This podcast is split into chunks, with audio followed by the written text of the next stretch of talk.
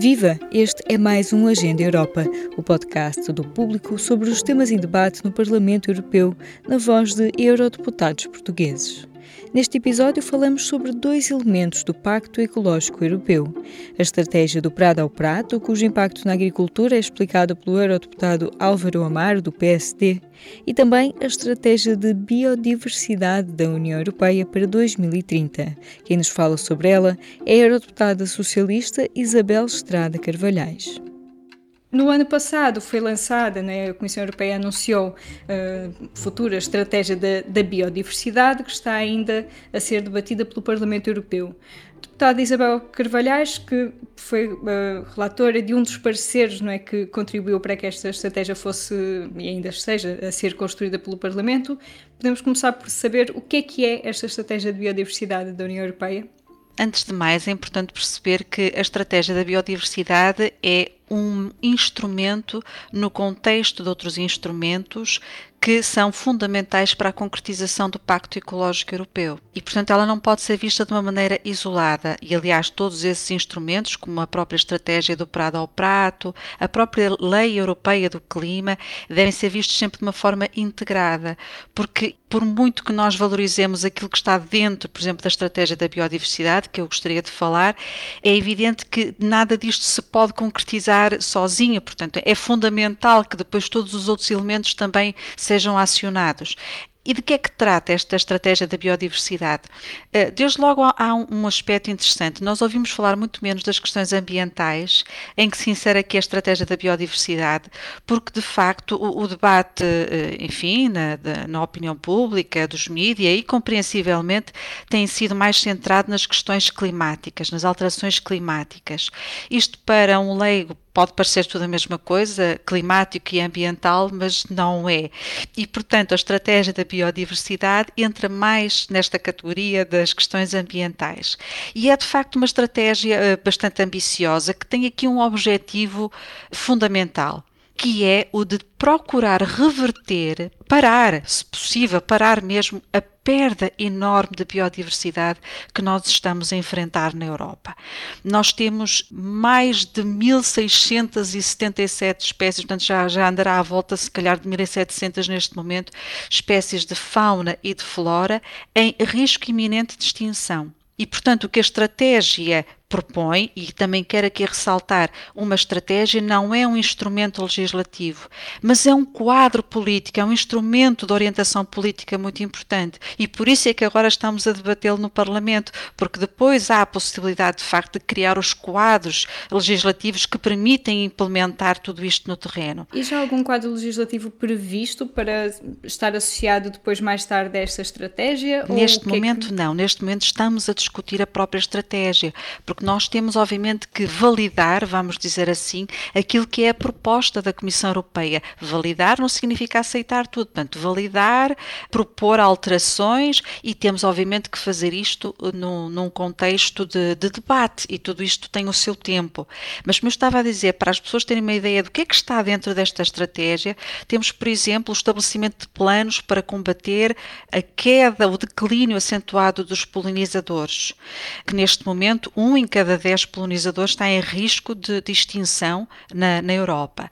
As abelhas, mas, mas não apenas as abelhas, não é? Podemos falar também de alguns tipos de vespas e outros polinizadores das próprias borboletas, outros insetos alados que andam a voar e que ajudam esse processo de polinização. Eh, está estimado que cerca de 75% daquilo que são as produções de cereais, de vegetais, de frutas a nível mundial depende de processos de polinização. Portanto, a abelha aqui é uma aliada da nossa própria sobrevivência. Depois, nesta estratégia, por exemplo, também está projetada a restauração de pelo menos 25 mil quilómetros dos nossos rios, o que implica estratégias de despoluição, por exemplo.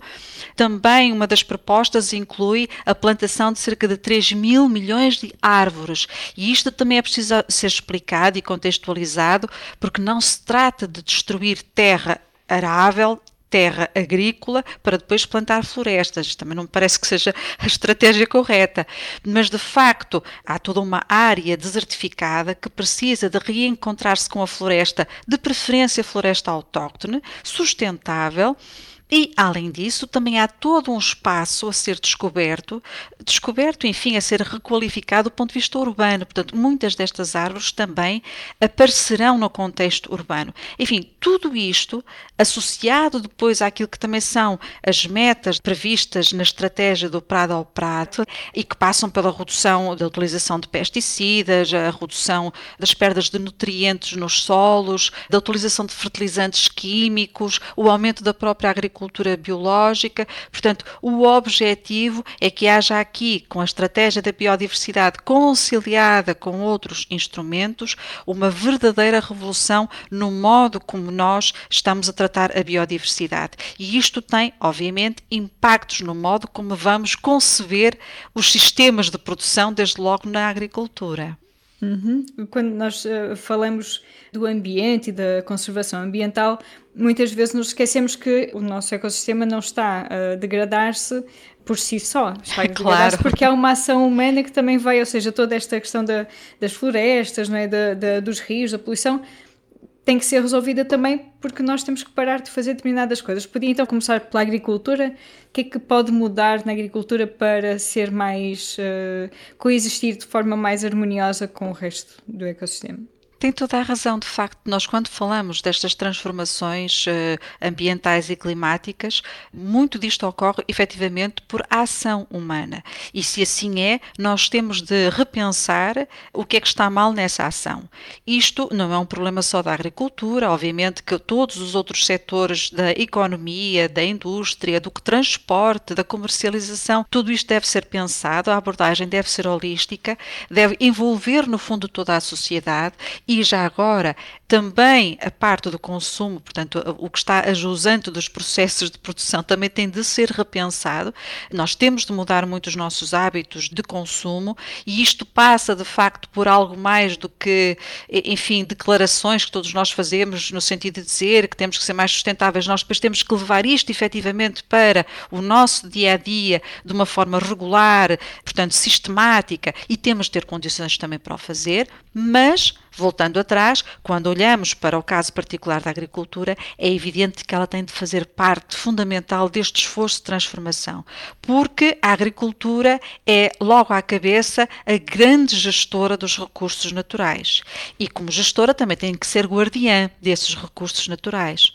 É evidente que eh, seria injusto não reconhecer que há todo um conjunto de práticas ecológicas na agricultura, há toda uma uma agroecologia que deve ser apoiada, desenvolvida, que não está a ser inventada do zero e, portanto, tudo isso deve ser salvaguardado. E também é importante não nos esquecermos que, por exemplo, a presença do homem no contexto rural não se faz simplesmente com a exploração de projetos de turismo rural.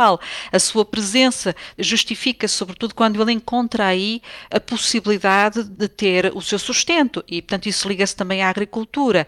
E desse ponto de vista, a agricultura no espaço rural, no contexto rural, é muito importante para a vitalidade, para a existência do próprio mundo rural. Agora, há depois todo um outro universo de práticas, de métodos, de produtos, enfim, de abordagens que a agricultura tem feito e que têm que ser efetivamente reformuladas. Por exemplo, quando nós falamos aqui na necessidade de reduzir em 50% a utilização e o risco de pesticidas químicos até 2030, que é tal grande meta intermédia que nós temos agora pela frente, e já não são sequer 10 anos, quer dizer, isto já, já é menos de uma década que temos pela frente, quando falamos nisso, nós temos que ter práticas alternativas, métodos alternativos ou produtos alternativos que permitam fazer esta substituição. Portanto, se nós queremos reduzir, por exemplo, reduzir a utilização de fertilizantes químicos em pelo menos 20% até 2030, nós temos que ter alternativas. E isto, é bom que se diga, não há, digamos, não há soluções milagrosas nem perfeitas, tudo tem impactos. A agricultura biológica, por exemplo, utiliza cobre, porque, enfim, nós não conseguimos combater as pragas, por exemplo, apenas com a introdução de, de joaninhas, de uma forma assim muito simples para as pessoas tentarem perceber que são fundamentais, são, são aliados fundamentais, mas nós não conseguimos só por esses meios. Não conseguimos o quê? Combater e, sobretudo, uma outra coisa importante, assegurar que depois a produtividade da agricultura biológica é equivalente à produtividade da agricultura convencional, porque isso é também um grande desafio, é conseguir sermos muito mais sustentáveis do ponto de vista ambiental, mas sem pormos em causa a nossa produtividade, porque nós temos milhões de pessoas para alimentar e porque a União Europeia quer continuar a ser uma das potências exportadoras do campo agrícola para o resto do mundo. E, e portanto, nós temos que conseguir aqui conciliar vários elementos, o que nem sempre é fácil, mas temos de o conseguir fazer, temos de ser capazes. Uhum. Além da agricultura, que outros uh, uh, setores produtivos ou mais próximos da nossa vida, o que é que não está a ser feito que é preciso repensar? Todos. Uh, a parte industrial, daí a importância da estratégia industrial europeia também, daí a importância de instrumentos legislativos como a diretiva dos plásticos de uso único. Portanto, todos os setores têm que participar. É evidente que a agricultura aqui tem um foco muito especial para aquilo que eu disse, relativamente à gestão dos recursos naturais, que é uma gestão muito direta, mas depois todos têm de estar envolvidos e isto implica algo fundamental, que é a passagem para um paradigma de economia circular. Nós continuamos a falar muito de economia circular, aliás, fala-se disto já há duas décadas, mas não tem havido efetivamente uma transformação de paradigma. Portanto, nós continuamos a viver muito numa economia linear. Eh, já vamos tendo melhorias, mas continuamos naquele paradigma em que produzimos, gastamos, deitamos fora e, portanto, tudo isto tem que ser repensado e eu julgo que a União Europeia aqui no seu todo tem tido um papel muito importante em procurar precisamente esta passagem de paradigma, em estabelecer, por exemplo, algo tão importante como o direito à reparação do consumidor, portanto, porque é que um pequeno eletrodoméstico há de ser deitado fora, porque é que ele não há de ter reparação, porque é que não há de poder ser reutilizado, o mesmo com os carregadores universais dos telemóveis, porque é que tem que haver esta proliferação de carregadores, de modelos, etc etc. Porque tudo isto é uma exploração do consumidor. E o consumidor tem pouca capacidade, vamos dizer assim, de se impor quando o mercado eh, não lhe dá essa opção. Eh, e, portanto, se ao fim de seis meses o seu carregador está obsoleto, que remédio ele tem se não comprar outro? E tudo isto é um desgaste do meio ambiente. Nós não nos podemos esquecer que tudo por muito reciclado, reutilizado, reaproveitado que seja, tudo termina sempre em algum tipo de resíduo que não é reutilizável em nada e que acaba depois na natureza. E, portanto, o objetivo é diminuir ao máximo esse resíduo que acaba sempre por resultar das nossas atividades produtivas e do nosso próprio consumo. E aqui também é muito importante, de facto, uma aposta forte em termos pedagógicos para criarmos uma nova cultura de consumo. Nós, do ponto de vista da atitude, daquilo que declaramos que é importante, estamos cada vez mais sensíveis a essa alteração, isso é fundamental, mas depois, do ponto de vista dos comportamentos do dia a dia, eu sinto que o consumidor, de uma maneira geral, ainda não tem uma abordagem sistematizada. Portanto, é uma abordagem orgânica. Por vezes fazemos, outras vezes não fazemos, depende das ofertas que estão no mercado, depende muito em particular da capacidade financeira de cada um. E aí é fundamental uma outra coisa que eu acho essencial, que é efetivar a Europa social. Porque sem essa componente, sem esse pilar europeu forte dos direitos sociais, nós não podemos pretender que um cidadão com poder de compra enfraquecido, portanto, que sofre um processo de exclusão social, que se mantém não sei quanto tempo no, no, fora do mercado de trabalho, etc., não podemos crer que ele tenha as mesmas capacidades de opção por um consumo sustentável, desde logo, do outro cidadão que tem muitas mais opções por via do seu próprio poder de compra. Portanto, para mostrar que tudo isto tem que estar interligado, portanto, não, não pode haver uma abordagem aqui única para responder a algo tão complexo. E pensando então daqui a 10 anos, por exemplo, a lei do clima que na verdade é o nosso caminho para a neutralidade carbónica em 2050, mas também tem né, o tal da meta de redução de 55% das emissões de CO2 até 2030. 3 de maio de 2031, quando nós acordarmos, o que é que vai ser diferente na Europa em resultado deste esforço que está a ser feito para uma Europa mais sustentável? Eu acredito que nós, neste momento, temos os instrumentos e temos a força política, temos a vontade política para acordarmos muito melhor no dia 3 de maio de, de 2031. E eu compreendo que haja também opiniões mais céticas e considerem que estas estratégias, enfim, todo este esforço da União Europeia não é suficientemente ambicioso mas para mim o que seria mais dramático era que, com tudo aquilo que temos neste momento em discussão, em cima da mesa, com possibilidade de fazermos algo diferente, não aproveitássemos porque entretanto perdíamos o tempo a discutir o que é que se deveria de fazer, se assim é bom, se devemos ir mais além. E eu acho que já é muito importante nós assumirmos o compromisso de honrar o compromisso que temos uh, com os nossos cidadãos para cumprimento de tudo aquilo que está já projetado neste Pacto Ecológico Europeu. E eu julgo que se formos corretos, portanto, se formos exigentes e cumpridores na concretização destes diferentes instrumentos que compõem o Pacto Ecológico Europeu, quando acordarmos no dia 3 de maio de 2031, teremos certamente mais saúde, porque teremos uma alimentação mais saudável, mais sustentável, teremos rios mais despoluídos, teremos um ar das nossas cidades, graças também às árvores que serão plantadas, teremos um ar menos poluído, também não passa só pelas árvores, pelas estratégias de mobilidade urbana. Portanto, teremos certamente, até enquanto indivíduos, mais saúde. E em termos coletivos, eu julgo que estaremos mais próximos, estaremos no bom caminho para ficarmos uh, satisfeitos com a recuperação da biodiversidade, com a recuperação dos solos, etc. Portanto, eu julgo que temos neste momento instrumentos importantes que não podemos desperdiçar, portanto, não podem ficar pela retórica política, discursiva, não podem ficar também apenas pela metade, a meio da sua concretização, têm que ser levados a sério e o efeito será certamente um efeito benéfico. Enfim, não vou dizer aqui que todos os problemas estarão resolvidos, até porque para mim continua a ser, enfim, uma questão que me preocupa bastante, é como é que tudo isto se articula numa estratégia mais internacional, porque é extremamente importante que outros nos possam acompanhar nesta estratégia e que a Europa consiga efetivamente liderar. Enfim, nós vemos aqui também já movimentações muito importantes por parte dos Estados Unidos nesse sentido e, portanto, o objetivo, os objetivos de, de transformação dos nossos processos de produção e de consumo são ambiciosos, mas são execuíveis e, portanto, isto tem que ser levado de uma forma séria, consistente, eh, monitorizada para percebermos o que é que possa estar a falhar para irmos a tempo de reverter, a tempo de compensar alguma falha nas estratégias.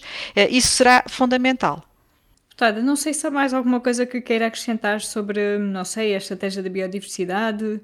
Olha, neste momento o Parlamento está de facto em discussão do relatório de iniciativa em torno desta estratégia da biodiversidade. Eu, enquanto relatora da opinião do parecer da Comissão da Agricultura e do Desenvolvimento Rural para esta estratégia da biodiversidade, pude acompanhar mais de perto efetivamente a diversidade de visões, de perspectivas, algumas dificuldades de conciliação de pontos de vista, mas também a enorme vontade que existe por parte do setor agrícola em ser uma fonte de resolução, em ser uma parte da solução que se coloca quando falamos na recuperação da biodiversidade. E eu acho que isso que é o mais importante. No meio de todas as divergências e diferenças e da diversidade, há este compromisso geral no sentido de a agricultura ser efetivamente um motor de promoção da biodiversidade, de recuperação de biodiversidade e não o contrário. Isabel Carvalhais, eurodeputada eleita pelo Partido Socialista. Faz parte da Comissão da Agricultura e do Desenvolvimento Rural no Parlamento Europeu e é membro suplente da Comissão do Desenvolvimento Regional. Nestas mesmas comissões atua também o deputado Álvaro Amaro, do PSD. Ouvimos-lo a propósito das negociações para a reforma da PAC e também sobre a estratégia do prado ao prato, que a Comissão Europeia diz ser a pedra angular do Pacto Ecológico Europeu.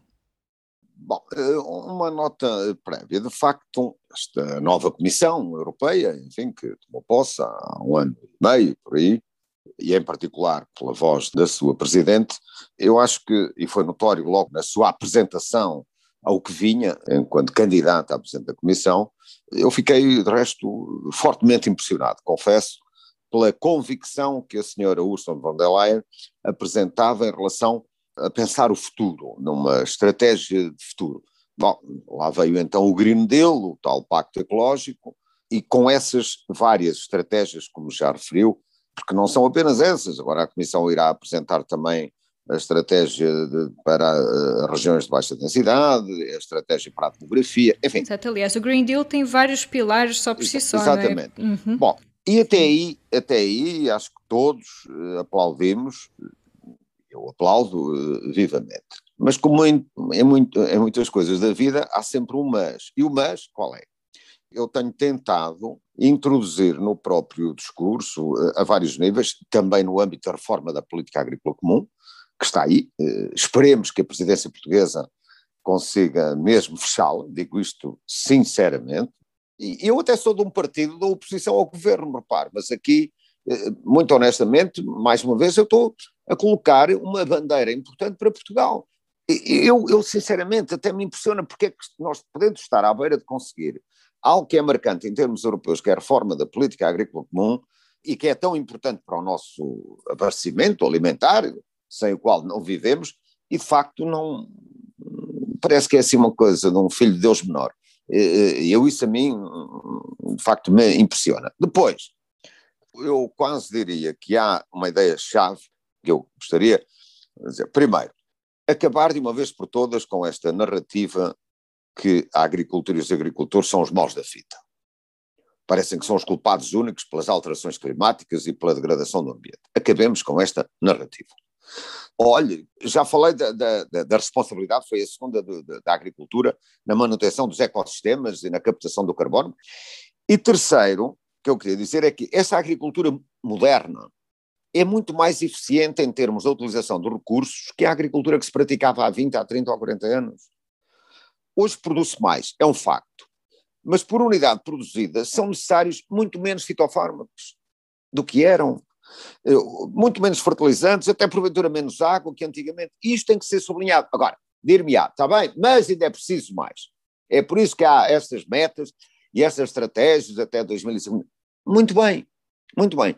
Mas lá vamos, por um lado operando também do lado do consumo, do lado da procura, mas ao mesmo tempo dotando as estratégias desses instrumentos. Não basta apenas, olha, Bruxelas acha que deve ser assim. E agora, eh, mesmo sem lei, como é o caso, é só estratégia. Nós, nos nossos planos, nos tais PEPACs, é que vamos ter que configurar e de acordo com os instrumentos que temos à nossa, à nossa, nossa disposição. disposição.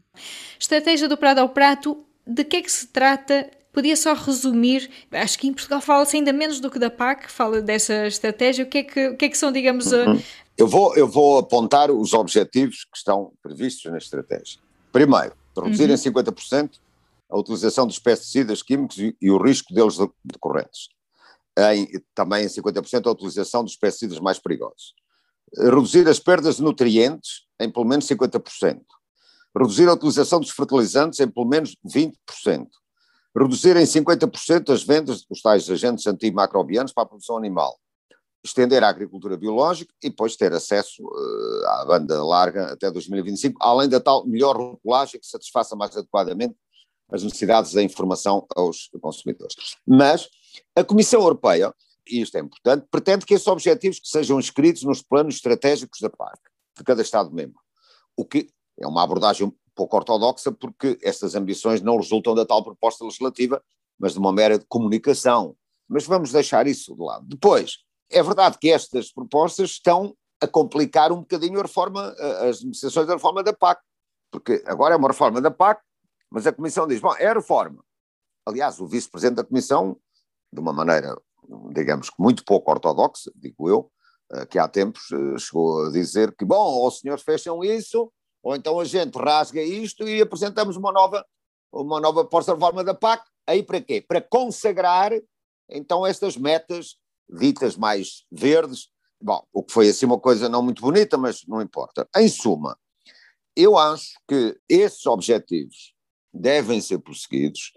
Agora, vamos ver cada Estado-membro, tenho na expectativa de ver em Portugal, como é que orientações, não são leis, são orientações estratégicas, Portugal as consagra e como é que lhe afeta os respectivos recursos no âmbito do seu plano estratégico, que nós esperemos que esteja aprovado até ao final deste ano. Uhum.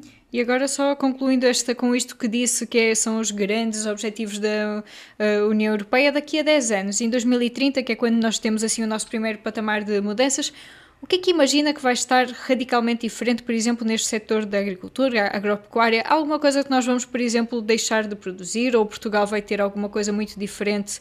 Uh, o que é que acha que nós vamos acordar numa manhã do dia 28 de abril de 2030 e decorrente desse processo vai ser mesmo diferente?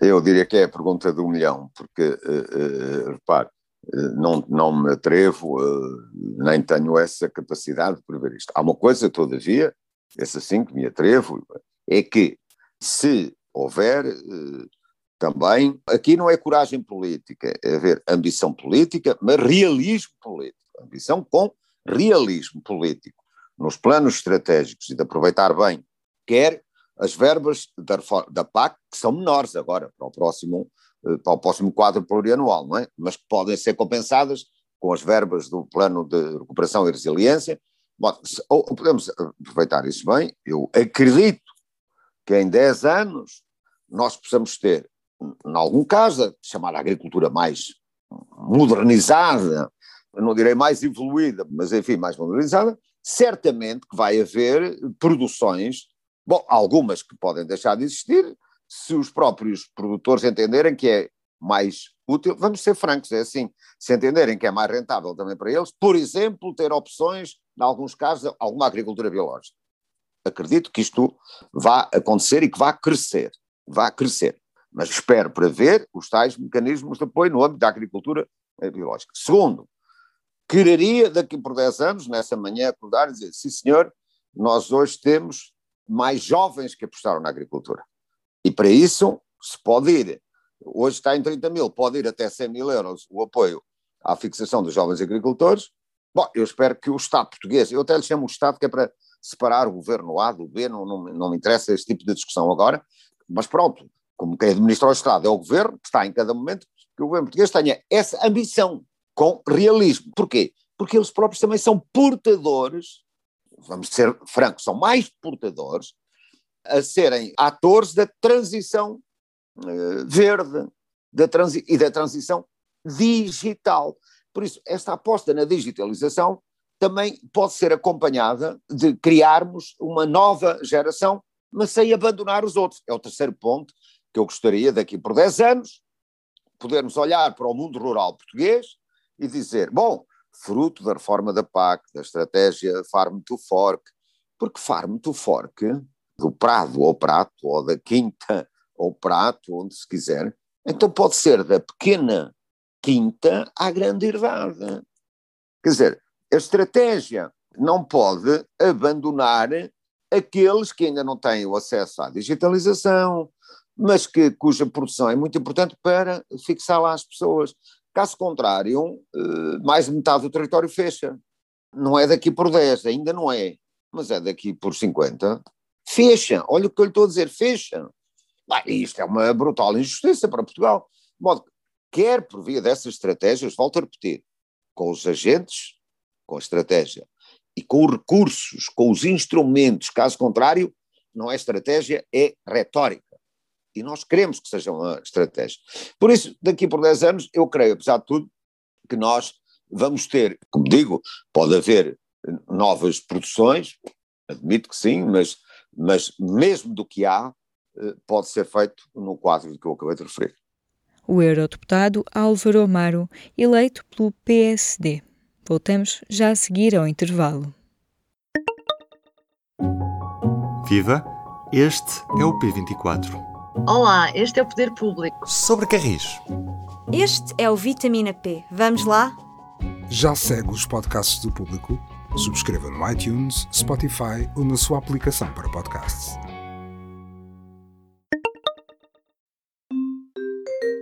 Cada episódio do Agenda Europa, ouvimos novas vozes sobre o que esperam ver no topo da agenda europeia. Esta semana falamos com Pedro Valente Lima, de 23 anos. Olá, sou Pedro Valente Lima, tenho 23 anos e sou da Maia. Sou licenciado em Ciências da Comunicação pela Universidade do Porto e, portanto, aspirante a jornalista, e sou ainda diretor de comunicação da Academia de Política Partidária, uma associação juvenil e sem fins lucrativos que pretende aproximar os jovens da política. O que deveria estar no topo da agenda da Europa? Certamente, dois tópicos que acabam por estar minimamente correlacionados: a coesão do projeto europeu e os atropelos aos direitos humanos, mesmo dentro da própria União Europeia. Seja a novela do Brexit ou o crescimento do autoritarismo e ultraconservadorismo em países como a Hungria e a Polónia, a União Europeia sofreu e ainda sofre alguns terremotos que fazem este projeto comunitário com mais de 60 anos de existência seguir caminhos algo turbulentos. Segundo um estudo da European Council for Foreign Relations, em 2019, e excluindo cidadãos britânicos, quase 3 quartos dos europeus entrevistados acreditava que o seu país beneficiava com a União Europeia. Portanto, níveis de otimismo nunca vistos desde 1983. No entanto, e apesar desta visão positiva, mais de metade da amostra considerava também que era possível e bem realista que esta comunidade europeia se desmoronasse daqui a 10 a 20 anos. Este relativo pessimismo terá gênese nas várias fissuras que o projeto tem vindo a apresentar. Torna-se difícil lidar com constantes dicotomias norte-sul, ocidente-leste, com a lenta burocracia e ainda com a distância considerável entre os cidadãos europeus e os centros de decisão da União Europeia. Mais recentemente, a discussão passou até a girar em torno da vacinação contra a Covid-19 a resposta conjunta à pandemia tem sido minimamente apática. A partida tardia para a compra de vacinas em bloco, as negociações lentas e complexas com as farmacêuticas e ainda os atrasos na sua distribuição levam já muitos Estados europeus a duvidar desta estratégia em equipa. A Polónia, a Hungria, a Eslováquia ou a Chequia são já alguns países que enverdaram por soluções alternativas, fora da jurisdição da Agência Europeia de Medicamento. Contudo, Muitos dos abalos recentes nascem também no campo dos direitos humanos. A crise migratória, os ataques às liberdades sexuais e comunidade LGBT ou a desigualdade de género são alguns dos problemas estruturais com que a Europa se depara, mas sem uma resposta sólida e que muito menos agrada a gregos e a troianos. Por falar em gregos, os helénicos vêm-se abraços com acusações de alegada violência contra migrantes no mar Mediterrâneo. Num ato conhecido como pushback, a patrulha grega abordou um barco com cerca de 200 migrantes com agressões. Depois de lhes roubarem os pertences pessoais, foram deixados à deriva em botes mais pequenos durante 24 horas até serem resgatados pela Guarda Costeira da Turquia. Sob o manto do ultraconservadorismo, na Polónia, temos as chamadas zonas livres de LGBT. Em 2020, um terço do país adotou resoluções denominadas pró-família e contra a agenda homossexual. Apesar de se tratarem de declarações, esta postura levou a que cerca de 100 municipalidades do país dessem carta branca para discriminar deliberadamente a comunidade LGBT. E não há muito tempo, a visita da delegação da União Europeia à Turquia humilhou Ursula von der Leyen. A presidente da Comissão Europeia não teria lugar reservado para si e, aparentemente, lá teve de se sentar num sofá. No momento em que a Turquia até anuncia a saída da Convenção de Istambul, uma importante declaração para a prevenção e o combate à violência contra as mulheres, o conservadorismo e autoritarismo de Recep Erdogan, o presidente, fazem o país distanciar-se da porta de entrada para a União Europeia. Portanto, dentro da própria comunidade, parece que existem duas Europas: uma que é o estandarte da liberdade, democracia e solidariedade, outra que se pauta pela intolerância, repressão e desigualdade. Aqui não importa só apontar o dedo. Não se trata de casos excepcionais de solução única e eficaz. Muitos desses eventos têm um estímulo ou todo um historial anterior que difere de país para país, que gera mentalidades e atos radicalmente diferentes, desde Portugal ao Chipre. Cabe à União Europeia perceber exatamente que nenhum destes direitos é garantido e muito menos é perspectivado da mesma forma. A realidade portuguesa é diferente da realidade alemã, que por sua vez será bastante distinta do dia a dia romeno. Apesar de unidos em prol de uma meta comum, é preciso relembrar que são 27 Estados-membros, numa amálgama complexa de identidades nacionais enraizadas. Sem atropelar, claro, a soberania de cada um destes países, a União Europeia precisa de se reconhecer como diversa para daí em diante partir para uma mensagem una. E se um país falha, falham todos. Este foi mais um Agenda Europa. Se gostou de ouvir este episódio, subscreva o podcast, dê-nos 5 estrelas na sua aplicação preferida e partilhe. Eu sou a Aline Flor, continuo connosco a acompanhar os temas em debate no Parlamento Europeu. Até breve. Este programa teve o apoio do Parlamento Europeu.